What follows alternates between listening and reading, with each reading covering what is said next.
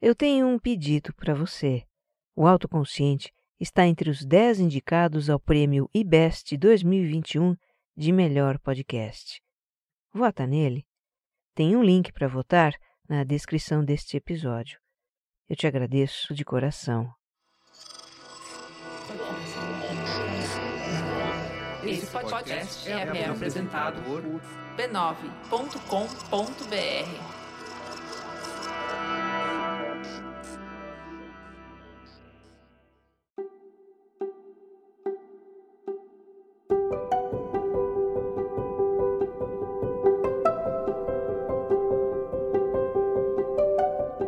lhe dou as boas-vindas ao Autoconsciente. Este é um podcast que entende você para você se entender melhor. Eu sou Regina Gianetti, instrutora de Mindfulness, a sua repórter da alma, compartilhando reflexões e ações para uma vida com mais autoconsciência. A minha intenção é que ao terminar um episódio você se sinta melhor do que quando começou.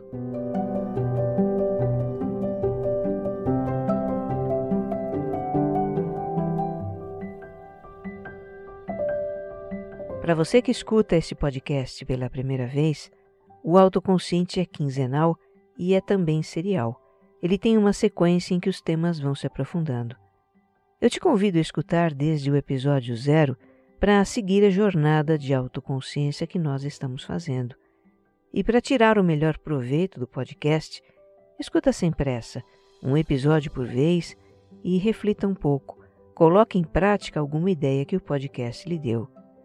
O autoconsciente é quase que uma terapia. Fica o convite também para me seguir no Instagram, que é onde eu mais interajo com os ouvintes.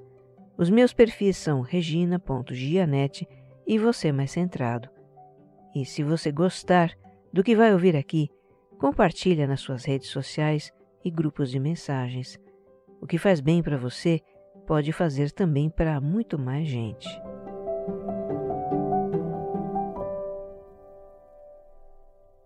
Episódio 93 Precisamos ter autocompaixão.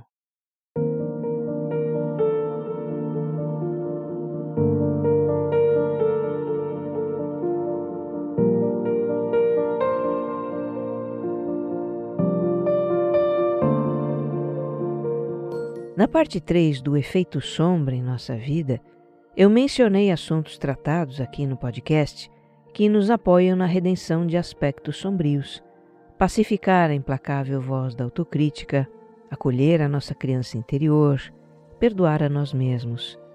Em todos esses episódios está implícito o elemento da autocompaixão. E neste episódio eu quero aprofundar esse assunto em que várias vezes eu toquei mais de passagem. Quem me conhece sabe como eu amo esse assunto. Autocompaixão é a chave, com A maiúsculo, não só para a gente redimir as nossas sombras, mas, acima de tudo, para desenvolver um relacionamento compreensivo e gentil conosco mesmos, e por extensão, com os outros também. Autocompaixão é um artigo de primeira necessidade no mundo atual. É um mundo que nos faz muitas cobranças, nos adequar a padrões estéticos de desempenho no trabalho, ser produtivos estar bem informados e atualizados, ter opinião para tudo, nos adaptar a mudanças, não nos deixar abater pelos fracassos e problemas, sempre pensar positivo e seguir em frente, equilibrar vida pessoal e profissional, ser bem resolvidos, politicamente corretos, competitivos, assertivos, populares. Olha, é mais fácil realizar os doze trabalhos do semideus Hércules do que levar uma vida de mortal no século XXI. Esse nível de demandas e exigências nos leva facilmente a uma profunda insatisfação conosco mesmos. A sentimentos de inadequação, de insuficiência, de inferioridade, de falta de valor. E o que fazer com isso? O que fazer quando nos sentimos com medo, por baixo, miseráveis, vulneráveis? É aí que entra a autocompaixão ela é um bálsamo para o mal-estar que sentimos em muitas situações da vida. Neste episódio, eu compartilho com você um pouco das ideias da americana Christine Neff, uma referência mundial nesse assunto, Alguém que eu já mencionei em episódios anteriores, né? Eu sou fã dela. Já vou deixar aqui duas indicações de livros da Christine. Um é Autocompaixão, Pare de se torturar e deixe insegurança para trás. E outro, Manual de Mindfulness e Autocompaixão. Vamos explorar então por que ter uma atitude de compaixão para conosco mesmos.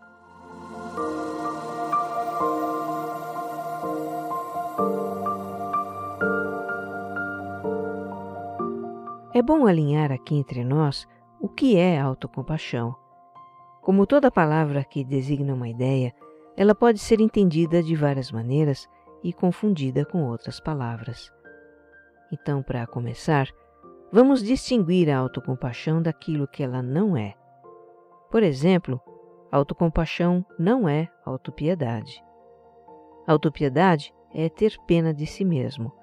É uma atitude que diz: pobre de mim. Ela nos coloca em um lugar de impotência, que é um lugar muito difícil de sair. A autopiedade nos aprisiona no sofrimento. E a autocompaixão não. É uma atitude que nos tira do sofrimento. Autocompaixão também não é autoindulgência. A autoindulgência é uma atitude que diz: Eu estou sofrendo, então vou me dar um prazer para me sentir melhor. Vou devorar uma caixa de bombons, vou comprar uma roupa nova, vou me fazer um agrado. Então veja, ao compensar um sofrimento moral com um prazer, nós estamos só tapando o sol com a peneira.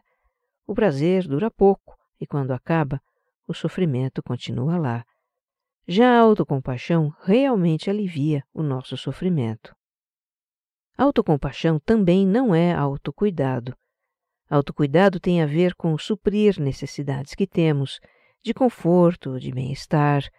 Tem a ver com cuidar da saúde, do corpo, se preservar, descansar. Ações de autocuidado podem fazer parte de um modo compassivo de tratar a nós mesmos, mas a autocompaixão vai muito além disso, como nós vamos ver aqui. Por fim, a autocompaixão nada tem a ver com autoestima. Na verdade, são duas ideias opostas. A autoestima nos leva a cultivar uma visão positiva de nós mesmos, nos valorizar por nossas qualidades. Sem dúvida, isso é importante, mas não é o bastante. Se nós nos limitamos a nos ver positivamente, como é que ficam as nossas fragilidades, limitações, maus resultados e as nossas sombras?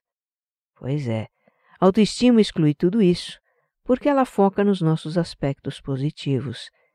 E é a autocompaixão que vai nos acolher em situações de dificuldade, com todos os nossos aspectos considerados negativos. Ok, agora podemos definir a autocompaixão, que é a atitude de nos acolher em situações de sofrimento e fazer algo para amenizar esse sofrimento. Para exemplificar, é fazer por nós o mesmo que nós faríamos por uma pessoa querida numa situação difícil. Quando alguém que nós amamos está em crise, se sente triste, inseguro, com medo ou preocupado, o que é que a gente faz? Apoia a pessoa. A gente diz algo do tipo: Eu sinto muito. Eu estou aqui com você. Isso transmite segurança, faz a pessoa sentir que ela não está só. Se a pessoa está se julgando e se culpando por algo que ela fez, a gente diz: Ah, não fala assim. Você está sendo muito duro com você mesmo. Todo mundo erra. Não se cobre tanto. Enfim, nós buscamos confortar a pessoa com a intenção de amenizar o seu mal-estar, para que ela se sinta fortalecida e enfrente aquela situação, não é? Pois a ideia de autocompaixão é fazer as mesmas coisas para nós mesmos.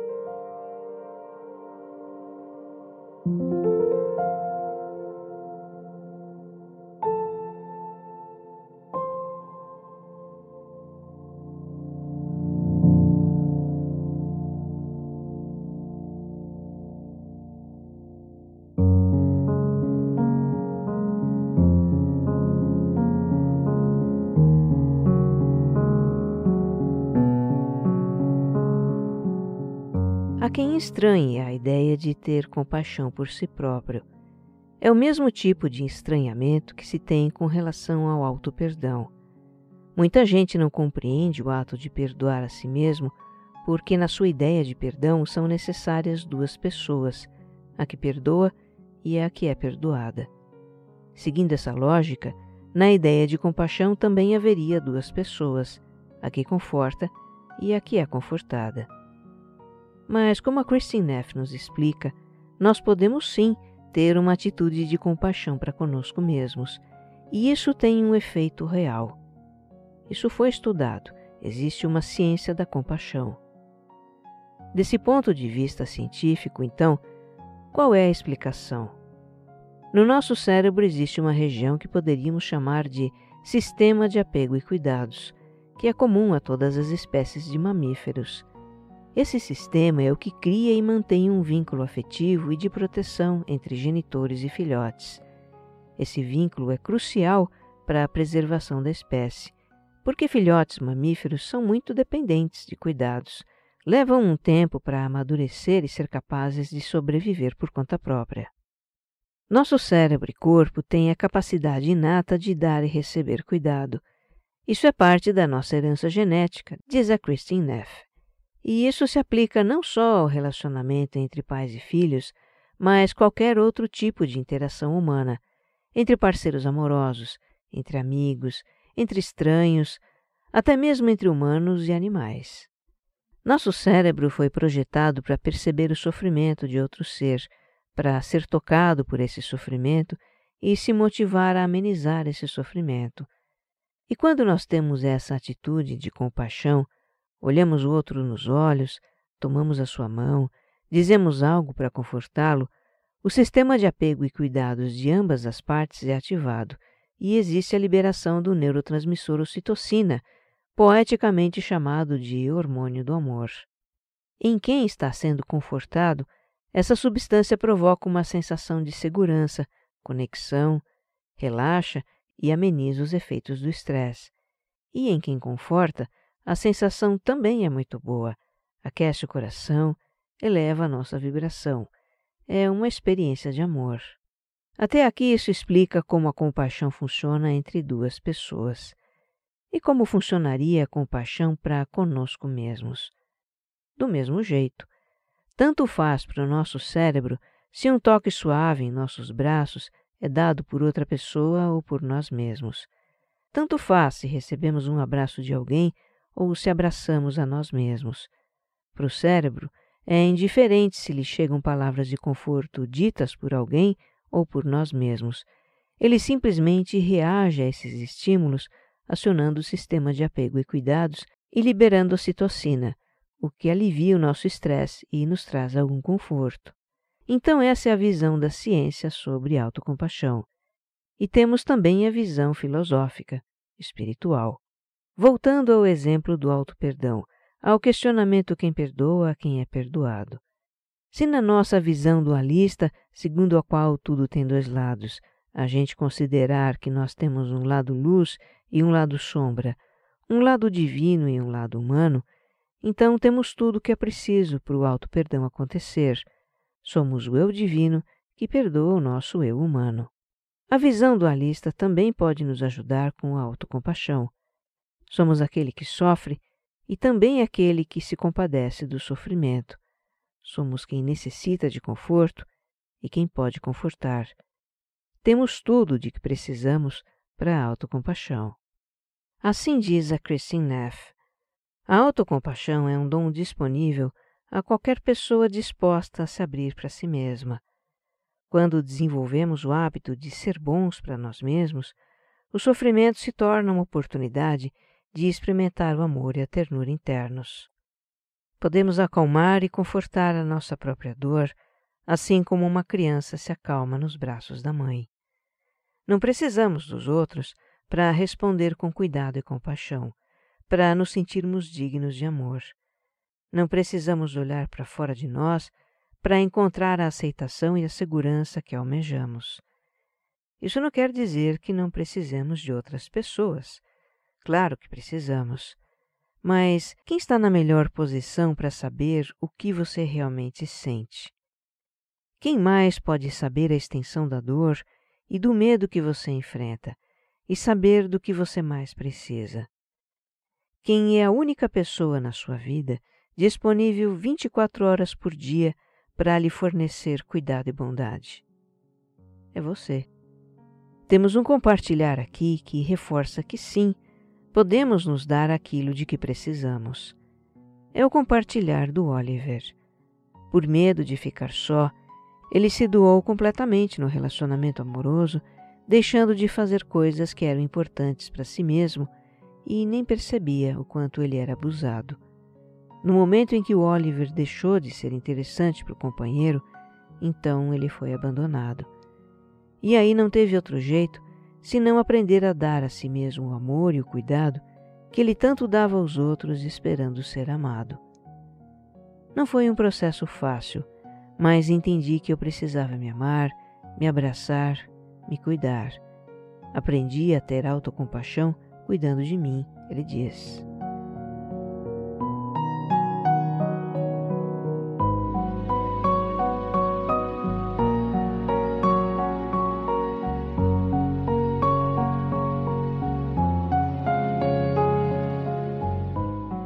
Outro questionamento que se faz sobre autocompaixão é: será que essa atitude não nos deixa tolerantes demais para com as nossas fraquezas e acomodados para nos desenvolver?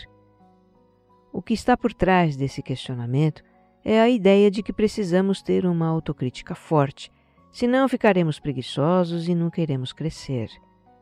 Diz a Christine Neff que a maioria das pessoas acredita realmente que a autocrítica tenha um efeito motivador. Mas não é isso que se observa na prática. Pelo contrário, as críticas que fazemos a nós mesmos quando estamos em dificuldades aumentam o estresse e abalam a confiança em nós mesmos. E sem autoconfiança, fica ainda mais difícil superar as nossas dificuldades. Ela dá um exemplo do efeito moral das críticas. Imagine que uma amiga querida conte para você muito chateada que levou um fora do namorado, e que você responda para ela: Mas também, o que você queria? Você é chata, sem graça, feia e, para piorar, está a 10 quilos acima do peso. Só podia acabar levando fora. Bem, ouvindo isso, você pode estar pensando: Que horror! Imagine que eu diria algo assim para uma amiga. Bem, para uma amiga não, mas para si mesmo você poderia sim dizer isso e muito mais. É a tal da autocrítica. Que efeito têm as cobranças e julgamentos ácidos, exagerados e injustos que fazemos de nós mesmos? Eles nos motivam a dar volta por cima ou nos jogam ainda mais para baixo? Eu nem vou responder. Em vez disso, eu vou contar o testemunho da Sandra. Ela sempre se cobrou ser uma pessoa forte e incansável que tem que saber tudo e ter resposta para tudo.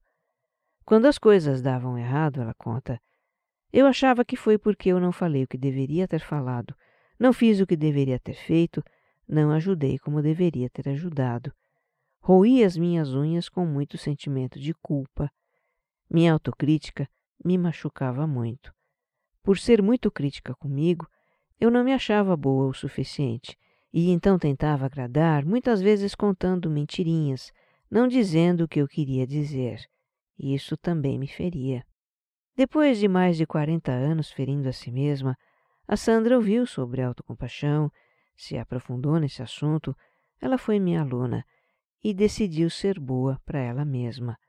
Começou a se olhar mais, se escutar, a considerar o que ela quer. Recentemente ela teve uma prova do quanto isso mudou a relação consigo mesma. Numa rodada de conversas difíceis com seus superiores, ela foi capaz de colocar o seu ponto de vista com total honestidade, sem mentirinhas, sem a preocupação em agradar e sem ficar se criticando depois. Isso foi uma vitória, ela comemora. Me fez sentir mais forte.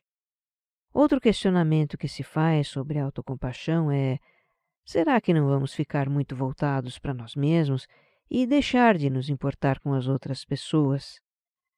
Bem, segundo a Christine Neff, esse receio tem a ver com o modo de pensar da cultura ocidental, que considera a compaixão algo que se tem para com o outro, diferentemente da cultura oriental, que entende a compaixão também como algo que se pode ter para consigo mesmo. Mas, enfim, o fato é que a autocompaixão não exclui, e sim reforça a compaixão pelo outro. Quanto mais compaixão temos por nós mesmos, mais temos também pelo outro, por uma questão de empatia. Se nos sensibilizamos com o próprio sofrimento e somos movidos a nos confortar, também nos sensibilizamos com o sofrimento do outro e somos movidos a confortá-lo também. Porque conhecemos o que ele sente, sabemos como é estar na situação dele. Isso foi confirmado por pesquisas, como a Christine F. conta nos livros dela. E para ilustrar, eu trago o compartilhar de outra aluna, a Patrícia. Ela dedicou 20 anos à construção da sua carreira, muitas vezes deixando em segundo plano os outros aspectos da vida. No final de 2020, foi surpreendida com a sua demissão e aí se sentiu a última das criaturas. Não fui a mãe dedicada, não fui a amiga presente, não fui a filha prestativa, nem a companheira inabalável. Eu só tinha sido uma excelente profissional e naquele momento eu não era mais nada, ela diz. Além de se julgar muito, ela também julgava pessoas do trabalho por terem tirado tudo dela. Estava bem para baixo quando ouviu o filho dizer: Mamãe, eu vou te amar para sempre do jeito que você é. Essa fala do filho não só amoleceu seu coração, mas também fez a Patrícia se dar conta do que ela estava fazendo com ela mesma. E aí começou a fazer a meditação da compaixão que havia aprendido, dirigida para ela e para aquelas pessoas também, reconhecendo que somos todos seres humanos em busca das mesmas coisas que fazemos o melhor que podemos segundo o nosso nível de consciência. Isso me trouxe paz para prosseguir com minha vida, conta Patrícia. Ela reviu suas prioridades, ressignificou o conceito de sucesso e se recolocou em outra empresa, mas com um contrato de trabalho, não de vida. Um último questionamento que as pessoas fazem e que eu acho importante mencionar, esse questionamento é: a autocompaixão pode se tornar uma desculpa para maus comportamentos? Pode ser um passar pano na gente mesma? A Christine responde que não, com base nas suas pesquisas. Ela lembra que ninguém está livre de errar e que pessoas mais autocompassivas tendem a reconhecer e assumir os seus erros em vez de adotar atitudes defensivas ou tentar culpar alguém. Agora, falando por mim, da minha vivência pessoal e daquilo que eu observo nas pessoas, eu não vejo como a autocompaixão poderia nos fazer regredir moralmente. A nossa consciência do que é certo, do que é justo, do que é bom e ético, ela não muda porque nos tornamos compassivos conosco mesmos.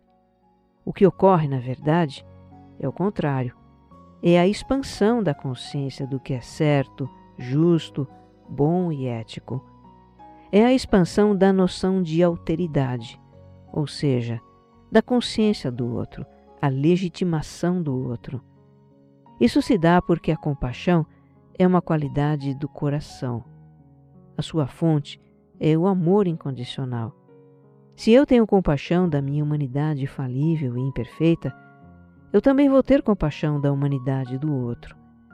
Se por compaixão eu sou compreensiva comigo, por compaixão também vou compreender o outro. Se por compaixão eu desejo o meu bem, por compaixão também vou desejar o bem do outro. Não há como ser diferente.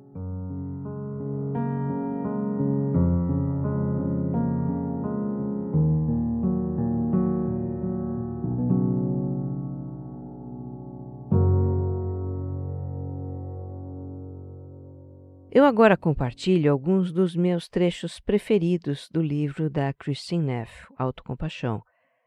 Vamos abrir aspas aqui para ela. Imagine que você está preso no trânsito, no caminho para o trabalho, e um sem-teto pede um trocado para lavar o vidro do seu carro. Você pensa, ele é tão insistente. Ele vai me fazer perder o sinal e chegar tarde. Provavelmente só quer dinheiro para bebida ou drogas. Se eu ignorá-lo, talvez ele me deixe em paz. Mas ele não ignora você, que permanece sentado enquanto ele limpa o vidro. Você vai se sentir culpado se não lhe der algum dinheiro e ressentido se o fizer. Até que um dia algo muda subitamente. Lá está você, no mesmo trânsito, no mesmo sinal, na mesma hora. E lá está o homem, com o seu baú de rodo, como de costume. No entanto, por alguma razão desconhecida, hoje você o vê de forma diferente. Você o vê como uma pessoa e não como um mero aborrecimento. Você percebe o seu sofrimento. Como ele sobrevive? A maioria das pessoas simplesmente o expulsa. Ele enfrenta esse trânsito e essa fumaça todos os dias e certamente não ganha muito. Pelo menos está tentando oferecer algo em troca de dinheiro. Deve ser muito difícil quando as pessoas são hostis com você o tempo todo. No momento em que você vê o homem como um ser humano real, o seu coração se conecta com ele. Em vez de ignorá-lo, você se encontra, para o seu espanto, reservando um momento para pensar em como a vida dele deve ser difícil. Você está movido pela sua dor e sente o desejo de ajudá-lo de alguma forma. E mais importante, se o que você sente é a verdadeira compaixão, em vez de mera piedade, você diz para si mesmo: Eu também poderia estar lutando para sobreviver como ele. Somos todos vulneráveis. É maravilhoso quando o seu coração se abre. Você se sente imediatamente mais conectado, vivo, presente. Agora, imaginemos que o homem não estivesse tentando lavar os vidros em troca de algum dinheiro. Talvez ele estivesse apenas pedindo dinheiro para comprar álcool ou drogas. Você ainda sentiria compaixão por ele? Sim. Você pode decidir dar-lhe um sorriso amável ou um sanduíche se sentir que é a coisa mais responsável a fazer. Mas sim, ele ainda é digno de compaixão. Todos nós somos. A autocompaixão, por definição, envolve as mesmas qualidades. Em primeiro lugar, é necessário que reconheçamos o nosso próprio sofrimento. Não podemos ser movidos por nossa própria dor sem ao menos reconhecermos que ela existe. No entanto, com mais frequência do que se imagina, não reconhecemos quando estamos sofrendo. Somos ensinados a não reclamar, devemos apenas continuar. Raramente paramos para dar um passo atrás e reconhecer como aquele momento é difícil para nós. Autocompaixão, por definição, significa interromper o autojulgamento constante e os comentários depreciativos internos que a maioria de nós vê como algo normal. Ela nos leva a compreender as nossas manias e fraquezas em vez de condená-las. Quando confrontados com a nossa imperfeição humana, podemos responder tanto com gentileza e cuidado quanto com julgamento e crítica. Uma pergunta importante a fazer é: quais são as qualidades de coração e mente que queremos incentivar em nós mesmos? Temos o poder de viver com alegria e contentamento, respondendo ao nosso sofrimento com bondade. Fecha aspas. Que você esteja bem. Um abraço.